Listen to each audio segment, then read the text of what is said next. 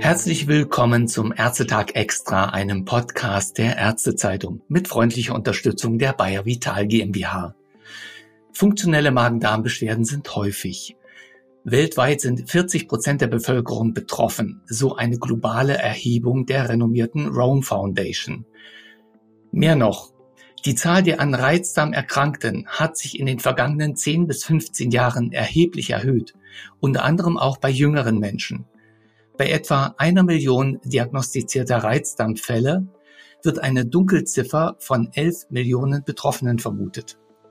Woran das liegt und was Ärztinnen und Ärzte dagegen tun können, dazu spreche ich heute mit Professor Dr. Ahmed Madisch vom KRH Klinikum Siloa in Hannover. Professor Madisch ist dort Chefarzt der Klinik für Gastroenterologie, interventionelle Endoskopie und Diabetologie. Zu seinen wissenschaftlichen Schwerpunkten gehören außer chronisch entzündlichen Erkrankungen des gesamten Magen-Darm-Trakts und der Endoskopie auch funktionelle Magen-Darm-Erkrankungen. Mein Name ist Dr. Thomas Meissner. Ich bin freier Medizinjournalist aus Erfurt. Schönen guten Tag nach Hannover, Professor Madisch. Ja, ich grüße Sie, Herr Meissner. Funktionelle Magen-Darm-Erkrankungen nehmen zu. Können Sie das aus Ihrem beruflichen Alltag bestätigen? Ja, initial haben Sie ja gesagt, es ist ja ein sehr häufiger Symptomkomplex, die funktionellen Magen-Darm-Störungen. Wir haben schon im klinischen Alltag den Eindruck, dass auch die Häufigkeit zunimmt. Also wir haben zunehmend Patienten, die uns aufgrund dieser Beschwerden aufsuchen. Und was auch auffällt, ist, dass letztlich auch viele jüngere Patienten diese Probleme haben, äh, in die Praxis kommen und dann natürlich erst einmal um eine Abklärung bitten. Das ist ja immer der erste Schritt. Und man kann durchaus sagen, Sie haben ja bereits Zahlen genannt, 40 Prozent. Vielleicht ist es ein bisschen zu hoch gegriffen in dieser Untersuchung, weil das war ein Telefoninterview und eine internetbasierte Abfrage. Und insofern ist es so ein bisschen hochgeschätzt, weil da natürlich auch Patienten dabei sind, die nicht abgeklärt wurden. Aber man kann schon sagen, 20, 30 Prozent ist eine gute Zahl. Also ich würde auch sagen, beim Gastroenterologen, also den Magen-Darm-Spezialist, ist so jeder der dritte Patient, der auf seine Endoskopie wartet, eigentlich ein Patient, den wir aufgrund funktioneller Magen-Darm-Beschwerden endoskopieren. In der Abklärung beim Hausarzt, ja, schätze ich mal fünf bis zehn Prozent am Gesamtklientel. Und das ist ja relativ viel, wenn wir uns überlegen, dass im Grunde genommen ja der Hausarzt das gesamte Spektrum an Patienten hat. Und da ist der Anteil fünf bis zehn Prozent an funktionellen Magen-Darm-Störungen relativ hoch. Also zusammengefasst ein häufiges Problem das sind auch Patienten, und das muss man eben auch dazu sagen, die ja chronisch Beschwerden haben. Wir sprechen nicht von den viel häufigeren Befindlichkeitsstörungen, sondern von chronischen Beschwerden. Das heißt, die Beschwerden müssen mal mindestens für drei Monate bezogen auf die letzten sechs Monate bestehen. Und dann haben sie natürlich ein gewisses Ausmaß. Das ist ja der Grund, warum die Patienten auch zum Arzt gehen, mit einer deutlichen Einschränkung der Lebensqualität. Also wir müssen uns um diese Patienten kümmern, sowohl in der Diagnostik als dann auch in einer konsequenten Therapie. Haben Sie denn eine Erklärung für die Zunahme funktioneller Magen-Darm-Beschwerden? Spielt da zum Beispiel unser Lebensstil hinein? Ja, das ist äh, eine gute Frage. Das fragen wir uns natürlich auch. Es gibt natürlich auch viele Untersuchungen, die Einflussfaktoren identifizieren und da sind natürlich äußere Faktoren spielen da immer eine Rolle und es ist sicherlich auch ein Phänomen der westlichen Welt und da sind wir ja schnell bei den äußeren Einflussfaktoren, also Ernährung spielt eine wichtige Rolle, Stressfaktoren, Lifestyle. Das sind sicherlich wichtige Faktoren. Aber es ist sicherlich nicht allein, sondern es sind immer viele Faktoren, die eine Rolle spielen. Am Ende muss man auch ehrlicherweise zugeben, wissen wir es nicht im Detail. Aber wir nehmen an, dass eben diese äußeren Einflussfaktoren die Zunahme bedingen. Das ist vielleicht das eine. Und das andere ist natürlich auch, dass viel mehr Menschen mit diesen Beschwerden zum Arzt gehen, vielleicht noch viel häufiger als vielleicht vor 30 oder 40 Jahren, sondern fassen dann oder haben dann den Mut, auch über ihre Beschwerden zu sprechen. Und das ist sicherlich auch ein Faktor. Also die Sensibilisierung gegenüber dem Krankheitsbild, die Zunahme der Arztkontakte aufgrund der Beschwerden, aber eben dann auch die äußeren Lebensfaktoren sind Gründe für die Zunahme dieses Symptomspektrums. Ist es denn im Arzt-Patientengespräch immer gleich offensichtlich, worum es geht? Oder lohnt es sich in bestimmten Situationen auch mal genauer nachzufragen? Ja, das muss man sicherlich am Anfang immer. Also natürlich, wenn man sich viel mit diesen Patienten auseinandersetzt, also viele dieser Patienten sieht, dann ja, hat man schon doch sehr früh das Gefühl, okay, es könnten funktionelle Magen-Darm-Störungen dahinter stehen, aber es ist klar, bei dem Erstgespräch, Erstanamnese gehen wir schon ins Detail und in die Tiefe und versuchen dann auch umfassend den Patienten ja zu anamnestizieren. Also da geht es ja nicht nur um die Symptomschilderung, da geht es auch um äußere Faktoren. Es geht dann auch immer um Vorerkrankungen, die, ja, da muss man schon sagen, also so ein Erstgespräch kann dann auch gerade bei diesen Patienten durchaus mal 20 Minuten bis 30 Minuten dauern, dass man im Grunde genommen so eine umfassende Anamnese erhebt. Das ist ja nicht immer die Zeit, die wir haben in der täglichen Praxis und ist auch gar nicht vorgesehen, dass wir so lange mit Patienten sprechen. Aber diese Patienten, da braucht man doch Zeit im Erstgespräch, um dann eben auch alle Faktoren zu erfassen. Das heißt, die Patienten benennen die Beschwerden nicht immer gleich direkt. Gibt es da auch sowas wie eine Scham? Ja, gibt es auch. Sicherlich immer dann, wenn es um den Stuhlgang geht, um Blähung. Ähm, ja, dann gibt es also Patienten, die sagen zum Stuhlgang auch Verdauung. Insofern, das ist dann relativ ähnlich die Schilderung, ja, die Scham gibt es. Aber man muss auch ehrlicherweise sagen, dass so in den letzten Jahren diese Scham so ein bisschen ja zurückgegangen ist und die Patienten doch viel direkter über ihre Beschwerden, über den Stuhlgang, ja, über die Magen-Darm-Beschwerden sprechen, als vielleicht noch vor 10, 15 Jahren. Da hat sicherlich auch dieses Buch Darm mit Charme äh, dazu beigetragen, die Symptomatik, ja, wie soll ich sagen, salonfähig zu machen, also darüber einfach ehrlich zu sprechen. Klar, wenn wir merken, dass da eine gewisse Scham ist, dann geht es natürlich immer oder da hängt es ja von uns ab, dass wir da durch ja einfühlsame ja Ansprache auch in der Lage sind, dass der Patient sich dann auch irgendwann öffnet, um dann eben seine Beschwerden zu schildern. Weil das ist am Ende wichtig. Wir müssen ja wissen, welche Symptomatik liegt vor, in welche Richtung müssen wir denken. Und da ist es natürlich verkehrt, wenn da Symptomatik auch zurückgehalten wird. Nun haben Sie die Diagnose einer funktionellen Magen-Darm-Erkrankung gestellt. Wie empfehlen Sie denn therapeutisch bei diesen Patienten vorzugehen? Ja, da muss man vielleicht ein bisschen ausholen. Wir machen konsequente Diagnostik und in dieser konsequenten Routinediagnostik schließen wir erstmal andere organische Erkrankungen aus, die die Beschwerdesymptomatik erklärt. Das klingt jetzt so ein bisschen so, als wenn wir sagen, na ja, die funktionellen Magen-Darm-Störungen sind keine organischen Erkrankungen.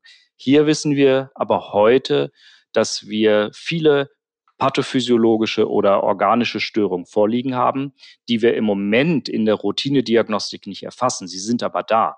Also es sind Störungen, die die Bewegung des Magen-Darm-Traktes betreffen. Es sind Störungen, die eine Überempfindlichkeit der Bauchnerven nach sich ziehen. Und es sind auch Mikroentzündungen, Mikroinflammationen, wie wir es schön sagen, die wir bei diesen Patienten feststellen. Also wir haben schon organische Veränderungen, Störungen, die dort vorliegen. Die Routinediagnostik kann das aber noch nicht erfassen. Also da sind wir sicherlich hoffentlich irgendwann auch in der Lage, auch diese Störung dann auch quasi dingfest zu machen.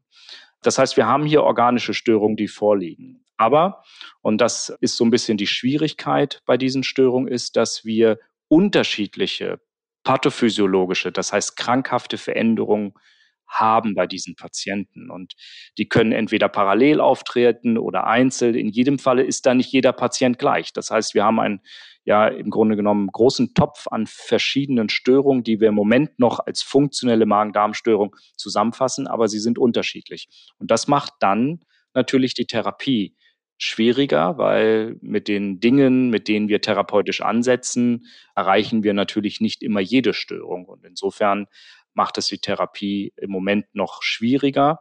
Aber es gibt durchaus eben entsprechende evidenzbasierte Therapien, die sich in Studien, placebo-kontrollierten Studien als wirksam erwiesen haben. Und auf die greifen wir natürlich im täglichen Alltag, in der täglichen Praxis zurück. Das heißt, in gewisser Weise ist es auch ein probatorischer Ansatz. Auf welche Arzneimittel greifen Sie denn dann besonders häufig zurück? Ja, gerade bei diesen Störungen ist eine wirklich wesentliche Therapiesäule auch in den letzten ja, Dekaden hat die sich quasi etabliert und ist quasi erwachsen geworden, ist die Phytotherapie.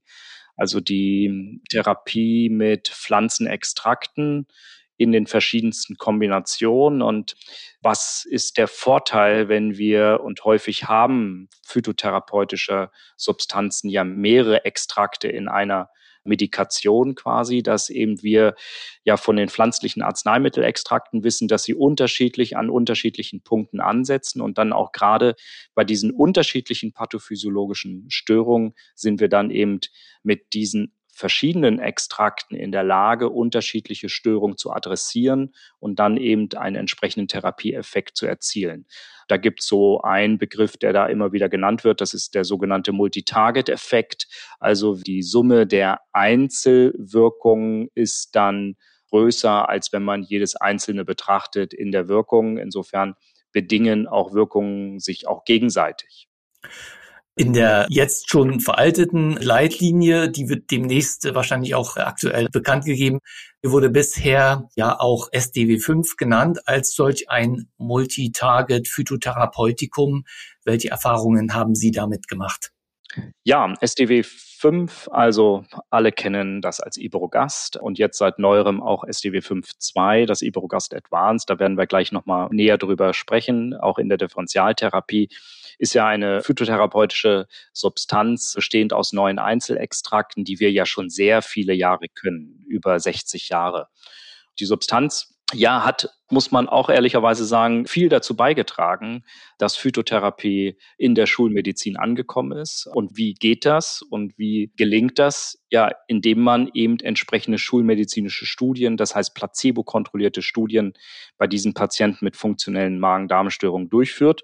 Und wenn sie dann positiv ausfallen, dann gibt es dann die entsprechende Evidenz, diese Substanzen einzusetzen. Und das ist auch der Grund, warum wir diese Substanzen dann auch in entsprechenden Leitlinien empfehlen, sowohl in der alten Leitlinie als auch in der neuen kommenden Reizdarmleitlinie, die in diesem Jahr publiziert wird, spielt eben SDW 5 eine Rolle auf der Basis eben der Studien, die durchgeführt wurden.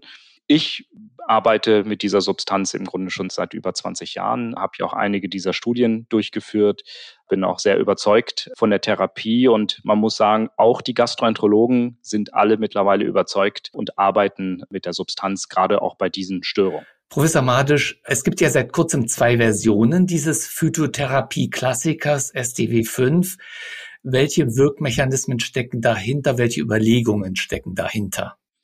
Ja, das klassische SDW 5 besteht ja aus neun Einzelextrakten und hier haben wir die Überlegung oder auch die Daten dazu, dass vor allem die Motilitätsstörung, das heißt die Bewegungsstörung, positiv beeinflusst wird. Bei dem ja neuen SDW 5.2, hier hat man ja nicht nur eine Reduktion der Einzelextrakte vorgenommen von neun auf sechs, sondern hat auch in den Dosierungen oder ist bei vier Einzelextrakten auch mit der Dosis hochgegangen. Das sind dann eher die Extrakte, die eher eine Beruhigung, wenn man so will, oder auf eine Beruhigung abzielen, sodass wir die neuere SDW5-Medikation eher dann dazu verwenden, die Mikroinflammation, die ich ja vorhin genannt habe, also die Entzündung zu beeinflussen, aber eben auch die Nerven positiv zu beeinflussen. Das heißt, diese Überempfindlichkeit, diese viszerale Hyperalgesie, die ja bei diesen Patienten vorliegt, positiv zu beeinflussen. Und das ist dann eben auch wichtig. Wann beeinflussen wir die, wenn wir längerfristig behandeln? Das ist auch ganz wichtig, jetzt auch bei der Sechser-Kombination. Das ist etwas, was wir über eine längere Zeit dann auch therapieren, um eben genau diese Faktoren zu beeinflussen. In meiner Praxis oder Klinik oder bei meinen Patienten ist die Therapiedauer immer so auf ja acht bis zwölf Wochen vorgesehen.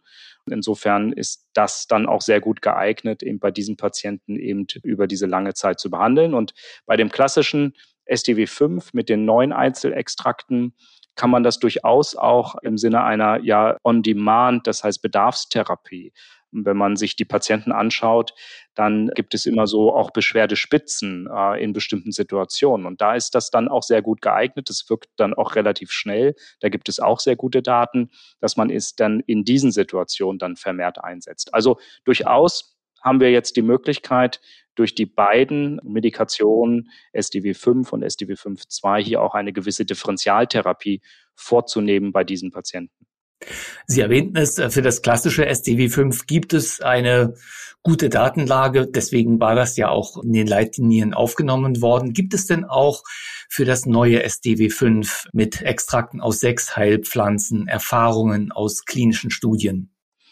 Ja, gibt es weniger als zum klassischen SDW5, aber es gibt placebo-kontrollierte Studie zum SDW5 2. Da habe ich auch bei einer federführend mitgemacht und sie auch publiziert. Also insofern gibt es die Datenlage und die, das heißt, wir haben hier auch eine Evidenz und können das dann genauso dann eben auch entsprechend einsetzen. Sind die Präparate denn auch für Kinder geeignet? Ja, also das klassische SDW5 dürfen wir ab dem dritten Lebensjahr einsetzen. Und wenn wir mit Kindergastroenterologen sprechen, dann machen die das auch sehr häufig bei diesen Patienten, weil wir haben diese Störung ja auch bei Kindern. Und das Neuere, das SDW 5.2 quasi, ist ab dem 12. Lebensjahr zugelassen. Herr Professor Madisch, ich denke, damit haben Sie eine ganze Reihe von Dingen klargemacht.